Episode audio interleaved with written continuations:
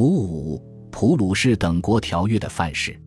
一八五八年签订的中英、中法、中美、中俄四国天津条约，及其后在上海签订的中英、中法、中美三国通商章程善后条约，海关税则，重新架构了中外政经体制。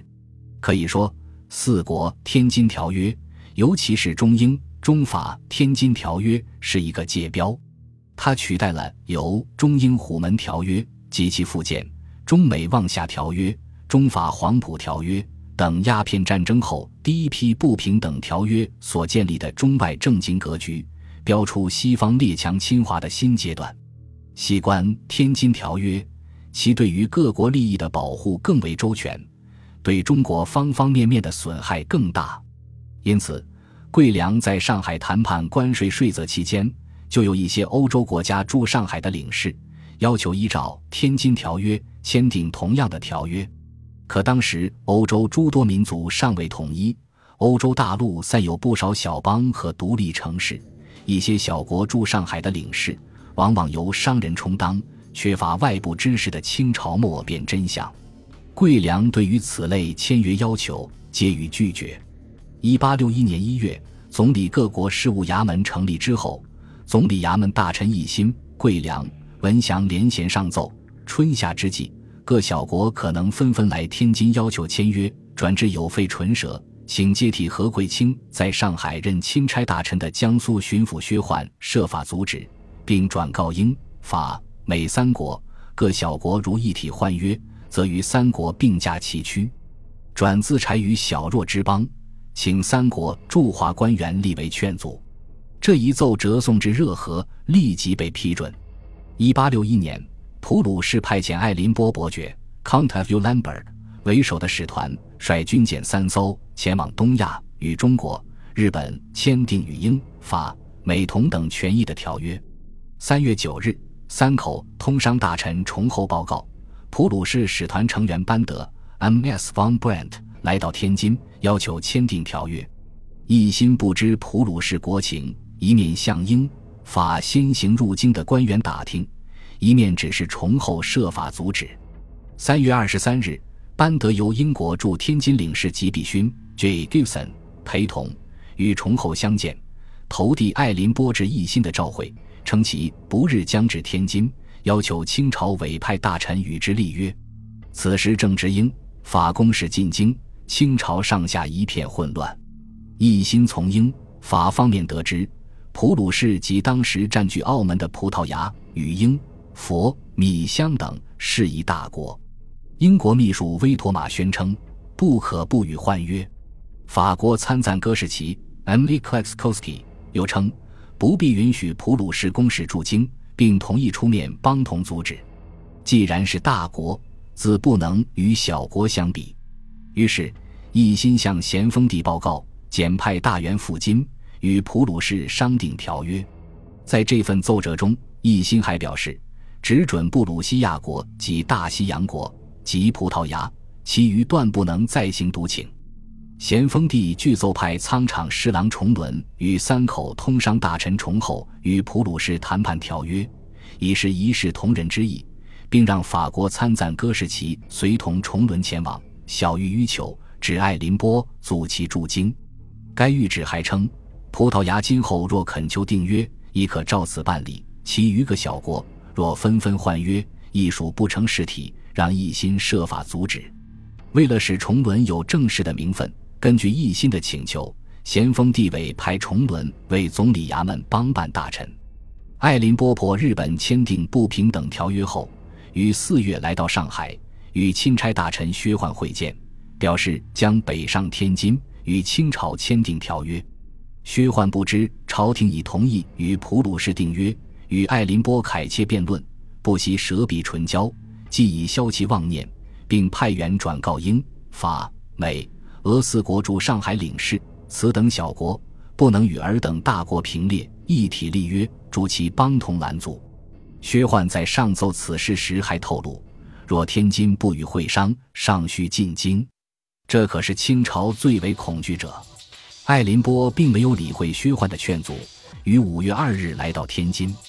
崇伦也于五月七日随代总理衙门张经文说：“下家由京赴京。”只是帮同阻止该国进京的法国参赞戈士奇稍有麻烦，不肯与崇伦同行，答应隔一两天方行。一心见戈士奇虽尚无推卸之意，但对其将来国否能期得利，却打了个问号。常驻天津的三口通商大臣崇厚，曾请天津知府向直隶部正式请款，用于行管盐贷。直隶部正式答以库款短出，无从支拨。崇厚怕略带减慢，转恐监狱进京换约，反行滋扰，便破例先从说客向下支用。崇伦、崇厚与艾林波的第一次会谈，因授权文书而发生分歧。艾林波称崇伦等未受全权，而不予进行正式谈判。一心恐艾林波由此要求进京有所妥协，并详细布置一一进退步骤。真正的麻烦随之出现。艾林波召会崇伦，称普鲁士及由其代表的德意志关税同盟与清朝签订的条约，需包括三项内容：一、普鲁士特遣钦差大臣居住京师，办理普鲁士及关税同盟各邦城的交涉事宜，派总领事、领事驻通商口岸；二、合约章程大概条目，其与英、法两国合约章程相仿；三。开台湾、基隆、浙江温州为通商口岸，毫无疑问，普鲁士的要求中，危害中国最利者为其第二项。该国不费武力即可获得中英、中法《天津条约》及其附件《通商章程善后条约》海关税则中的全部权益，其中包括领事裁判权、片面最回国待遇、协定关税等一系列不平等条款。清朝官员的眼睛却紧紧盯在该照会的第一项，即公使驻京。崇伦等为此复召艾林波，明确宣布将本国与大英、大法两国所订通商条约章程内各项贸易便利之处，与贵国一律得沾利益。至于公使驻京，崇伦等提出，京城非通商之区，并无可办之事矣。且本国与贵国相无往来。不比他国交涉事多，似不必特派钦差大臣驻京，只设总领事一员在通商一口居住，专管贵国以及德意志工会各国，并三汉协成等，指德意志关税同盟通商事宜。所有通商事件，即可随时由贵国总领事官会同中国办理通商大臣商办。遇有要事，亦可备具深沉。由通商大臣将原文呈递总理各国事务衙门办理，不致迟误。至于中英、中法《天津条约》中片面最惠国条款，崇文指出，与大清国通商，各国如得有中国贸易好处，大布鲁斯国荣可照办。其通商贸易之外一切事件，贵国不得援你为例。清朝的态度很清楚，只在通商事务上云普鲁士享有与英、法。美、俄同等的待遇，而在两国外交关系上关闭大门。而崇文召回中的通商大臣，只在上海的办理通商事务钦差大臣和在天津的三口通商大臣，普鲁士的驻华官员只能在上海或天津进行交涉。依据崇伦的召会，艾林波出使的主要目的此时已经达到，但对此并不满意。当时，中国与普鲁士及德意志关税同盟各邦，成贸易量并不大。普鲁士的着眼点也非全为经贸关系。按照当时清朝的一般做法，对无约国家的经贸，按已与清朝订立条约的英法等国同力办理，已是一视同仁。也有一些欧洲小邦记名于英法等有约国之下进行贸易。也就是说，艾林波即使不出使。普鲁士即使无条约，在贸易方面也可以自然而然地获得与英法同等的待遇。艾林波要求获得的是全部权益。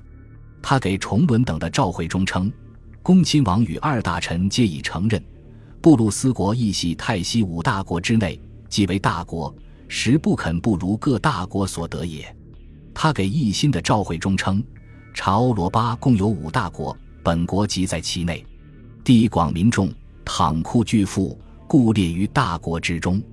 本国大皇帝与大英国大君主及大俄国太皇帝均系亲属，且本国大皇帝及大俄国皇太后之兄也。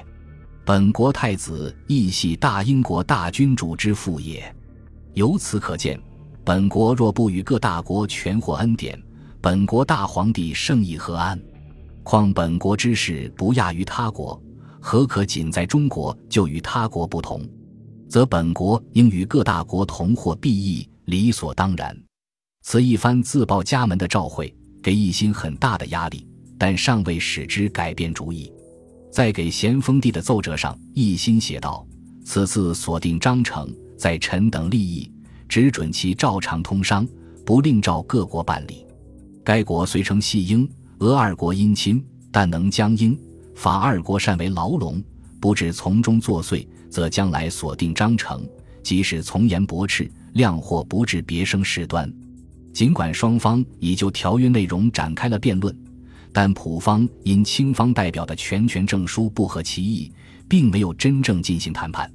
五月二十四日，双方互验全权证书后，崇伦等召会爱林波，请其在二三日内将贵国通商条约各条删写清单送核，以便本大臣等逐级核复。